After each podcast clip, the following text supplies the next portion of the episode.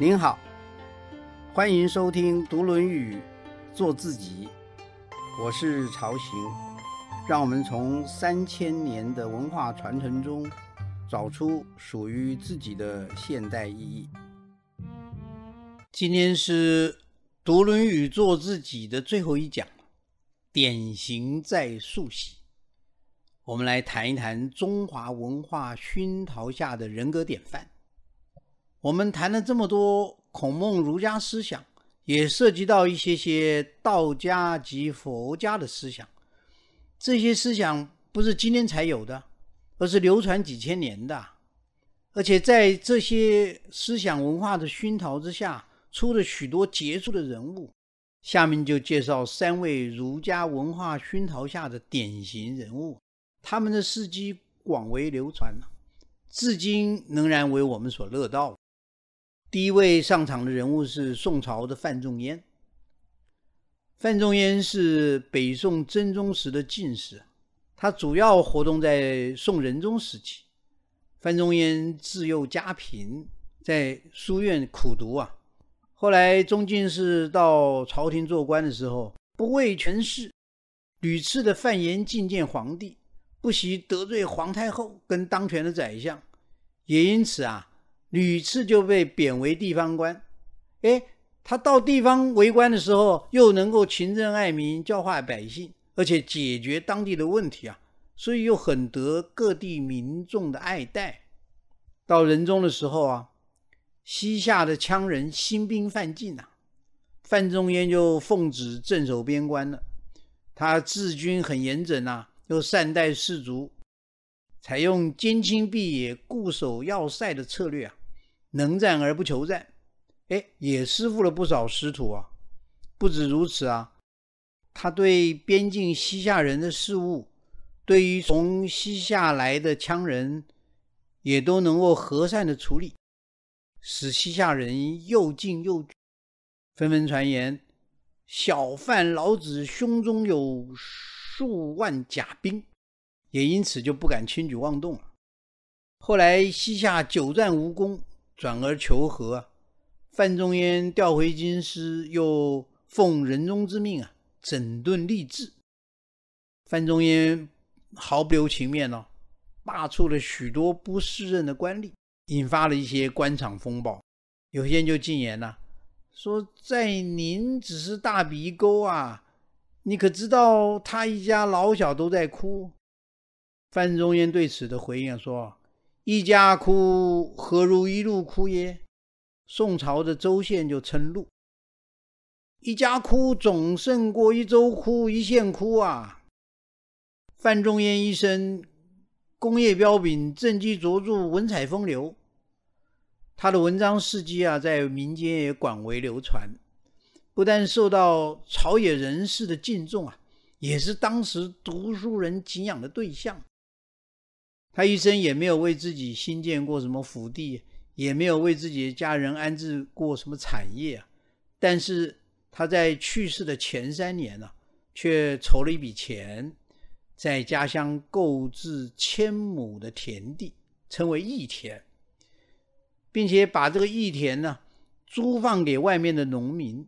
所收到的田租所得呢，就用来救济族人。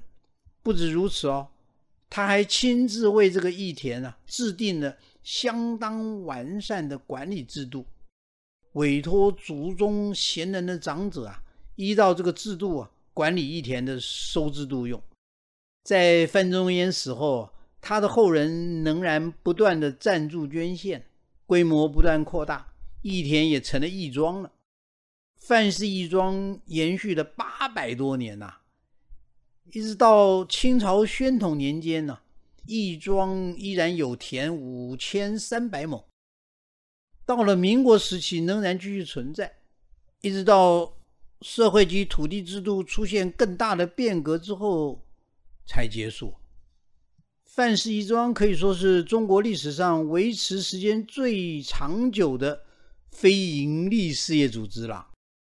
从现代的眼光来看呢，是什么样的企业能够屡经战乱及朝代更替，仍然能够屹立八百多年呢？其中至少有两件事情是值得一提的：一是范仲淹的义行及宗旨啊，能得到后代族人的认同，而形成一种典范，为后继者所效法；二是完备而且合于人性的经营管理制度，这个制度足以心力出弊。使得田庄的经营啊，始终能在当初设定的方向上前进，维持初心，不变质不走调。这个或许也可以供现代企业管理的参考案例了。范仲淹在他的名著《岳阳楼记》中说了几句话，可以说是他的座右铭啊，也可以说是他一生的写照。他说：“不以物喜。”不以己悲，居庙堂之高则忧其民；处江湖之远则忧其君。他希望内心的悲与喜能够受外在环境的影响，也不会因为自己的失利而患得患失。当处于权力中心的时候，为君王分忧，但也关心民众生活的疾苦。在地方为官的时候，能够照顾百姓，但也仍然关心国政大事。这就是范仲淹的自我要求了。用古代的话来说，就是尽己之心；用现代的话来说，就是责任二字，以天下为己任。第二位上场的人物是明朝的王守仁，也就是王阳明了。王守仁是他的本名，阳明是他的号。因为他的号太有名了，所以在这里我们还是称他王阳明。王阳明是明孝宗时的进士，主要活动在明武宗，也就正德皇帝。明孝宗时，朝政是被宦官刘瑾所把持。有一次，刘瑾陷害忠良，当时的王阳明是兵部主事啊，为此打抱不平。上书营救，因此就触怒了刘瑾。刘瑾就编排了一个罪名，廷杖四十，就是在朝廷上打四十大板，皮开肉绽，然后关入大牢，又把他发配到贵州农场当驿丞。当时的贵州啊，山高水远呐，是个蛮荒荆棘之地啊。驿丞呢，就是一个运输站的站长。是个不入流的小吏啊！王阳明在贵州农场的环境十分艰苦，衣食困难呐，一度住在洞穴里边，并且把洞命名为阳明洞，自号阳明子，从此人称阳明先生呐。在这个极度艰困的环境中，荣辱得失都失去了意义了。一切就全仗着精神力量的支持，也就在这个时候，王阳明在百死千难之中想通了一些道理。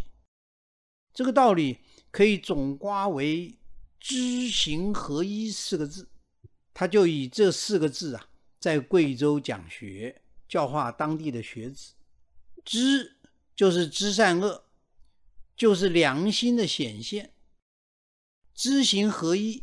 简单的说，就是要求实践，强调能知便能行。若是只知而不行，那就不能算是真的知。例如说，我读《论语》，“吾日三省吾身”，哎，觉得他讲的很好，很对，很有道理，甚至我可以讲给别人听。可是我并没有经常的反省自己，那我其实并不是真正的赞同这句话。也没有真正了解这句话的意思。王阳明在农场待了三年多，直到刘瑾垮台被诛杀，他的苦难才终于被平反，回到中原了。明武宗正德十四年，宁王朱宸濠在南昌发动叛乱，集结了十万兵马。当时的王阳明正好在江西任官，宁王造反的时候啊。江西的官员都被俘虏或遇害了，王阳明正好被派往福建剿匪平乱。听到这个消息，立刻号召官民征调兵粮，积极备战，声讨宁王。他仅仅以地方的兵力啊，巧妙的运用兵法，先虚张声势，使敌军犹豫，又以退为进，诱敌深入，终而在鄱阳湖溃败叛军，生擒朱宸濠父子。前后啊，仅费时三十五天，就平定了一场惊天动地的乱局。当时的正德皇帝啊，为了彰显自己的英勇，自己封自己为奉天招讨威武大将军晋国公，然后率领御林军啊亲征。不料大军还没有到啊，战乱已经就被王阳明平定了。正德皇帝仍然执意继续南征。甚至啊，安排要把这个朱宸濠放回，再让皇帝生擒，以示威武。不但君王如此啊，下面的内侍宦官为此也是争功诿过，丑态毕露啊，简直就是一场闹剧。王阳明的知行合一啊，后来又更进一步扼要为“致良知”三个字。良知二字出自孟子啊，但是王阳明又有进一步的阐发，他主张良知即天理，并且以心为本体，外在的万事万物以及其中的道理啊，都是心的作用。所谓心外无物，心外无理，心即理，这些概念有点难懂啊。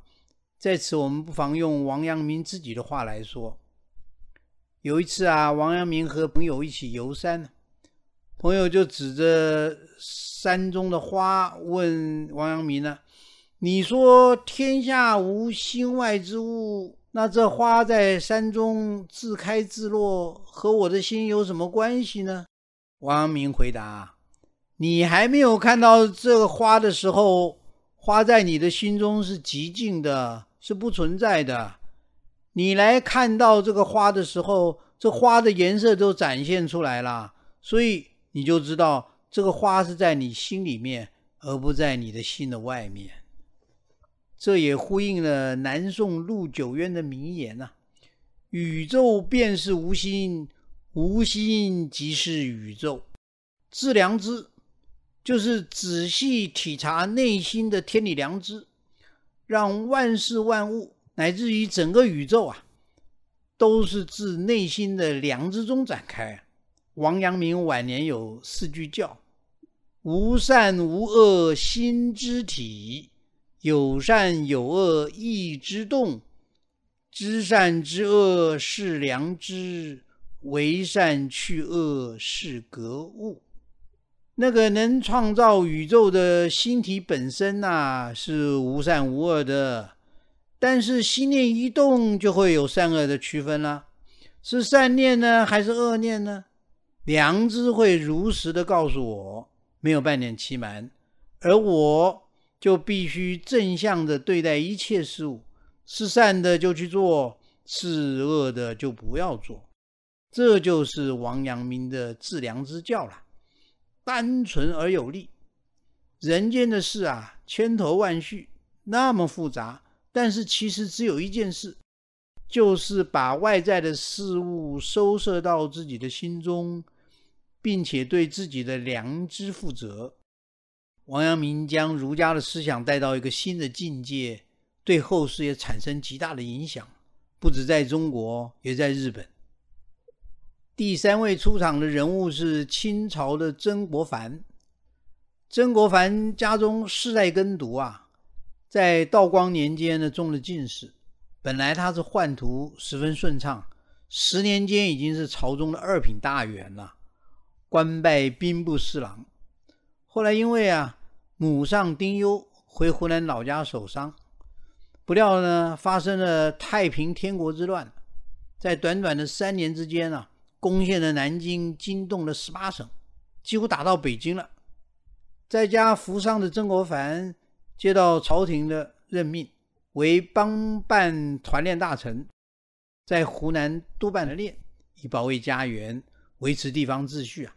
当时的清廷的正规军呢，八旗呀、绿营啊，已经没有什么战斗力了，但也不放心地方的武力，所以啊，团练的兵勇是不能跨境的，军费也需要地方自行筹措。在这么艰困的环境之下，曾国藩只有靠个人的名望啊，凝聚人才士气啊，建立湘军。结果和太平军的第一场战争就吃了个大败仗，曾国藩走投无路啊，投水自杀，又被下属救起来了。在大败之后，内心也愧对的乡亲父老，又要面对排山倒海的冷嘲热讽、责难攻击呀。所幸他能够好汉打脱牙和血吞，从忍耐中虚图自强，终于啊。打了几场漂亮的胜仗，随后又破例出湖南境外，光复湖北武昌，使湘军啊得以转战江南各省。最后终于攻破金陵城，灭了太平天国，成为清朝的中心第一名臣呐。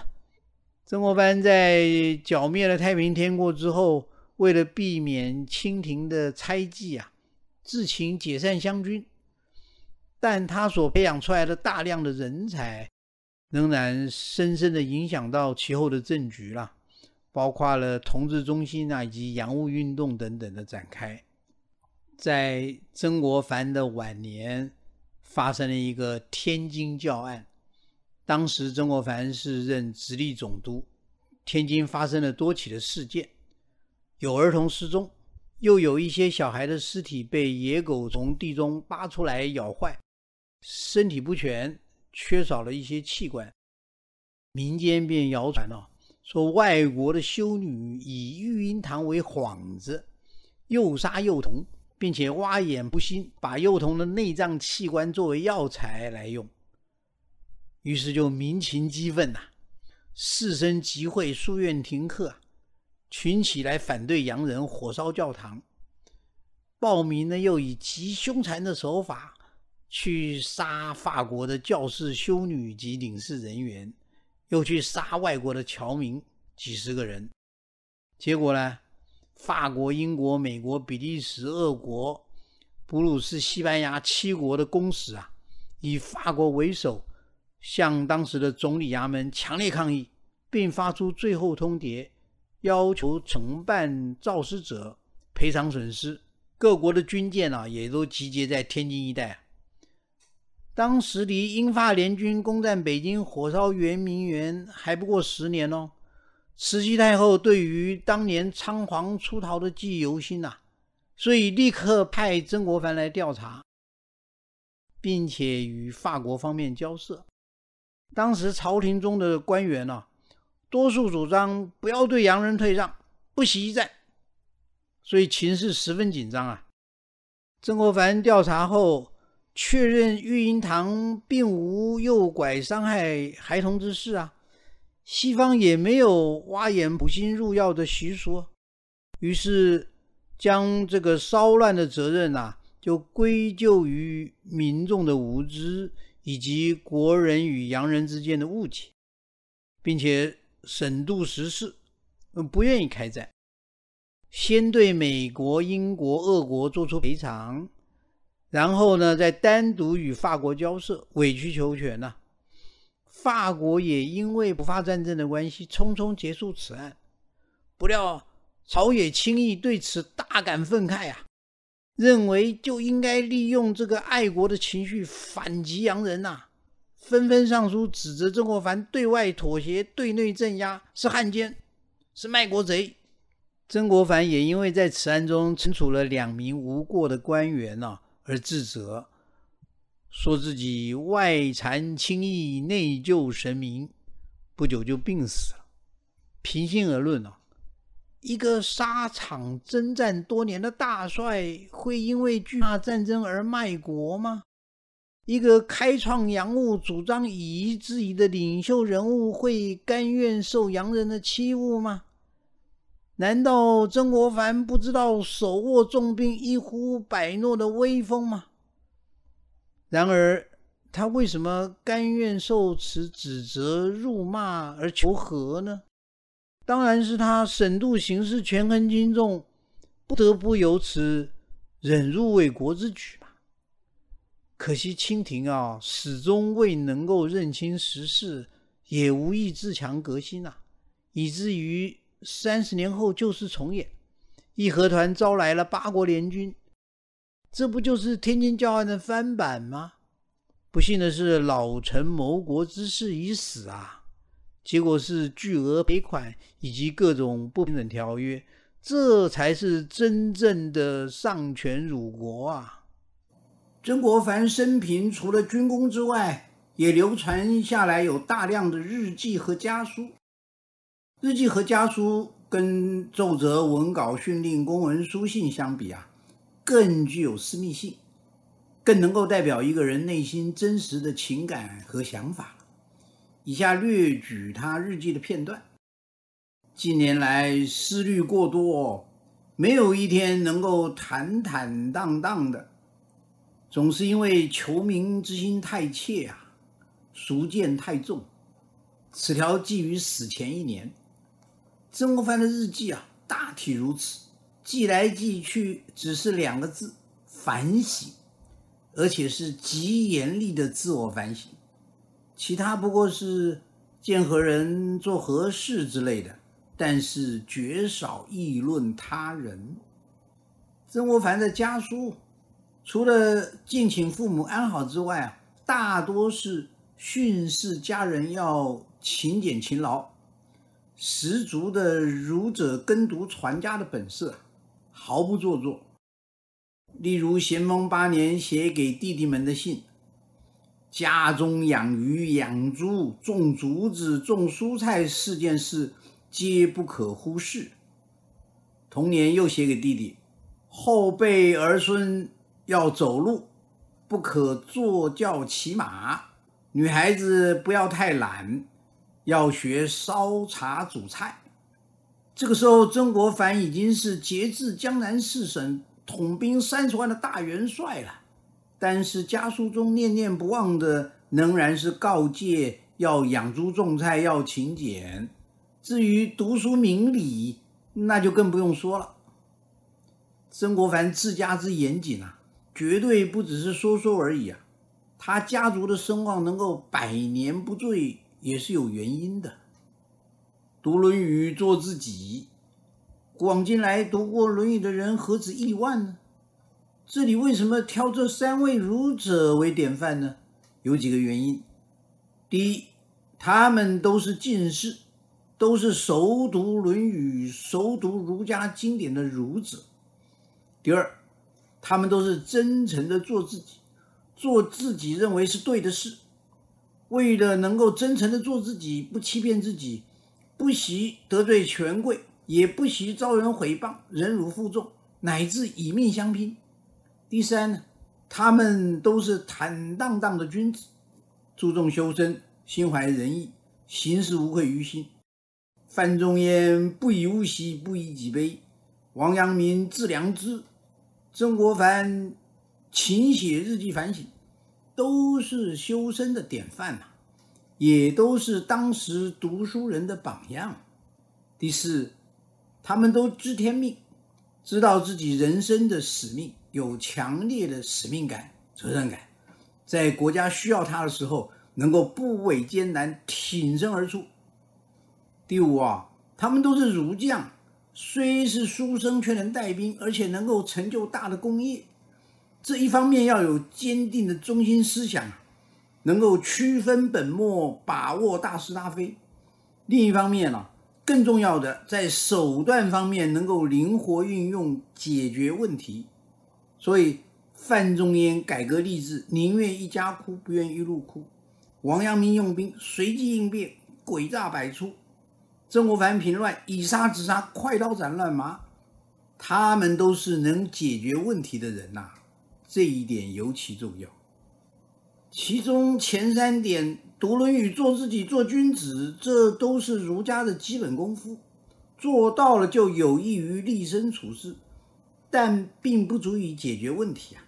要能真正的保家卫国、造福乡里、成就事业，那还需要知天命，要有手段。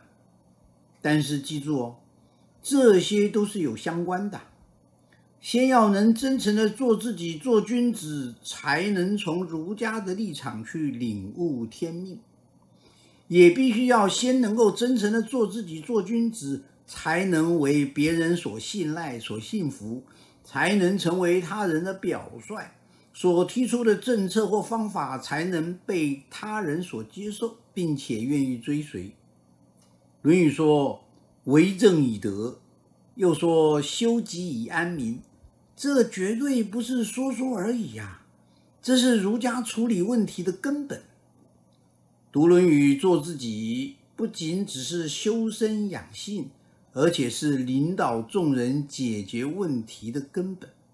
我们二十讲到此告一段落了，谢谢收听。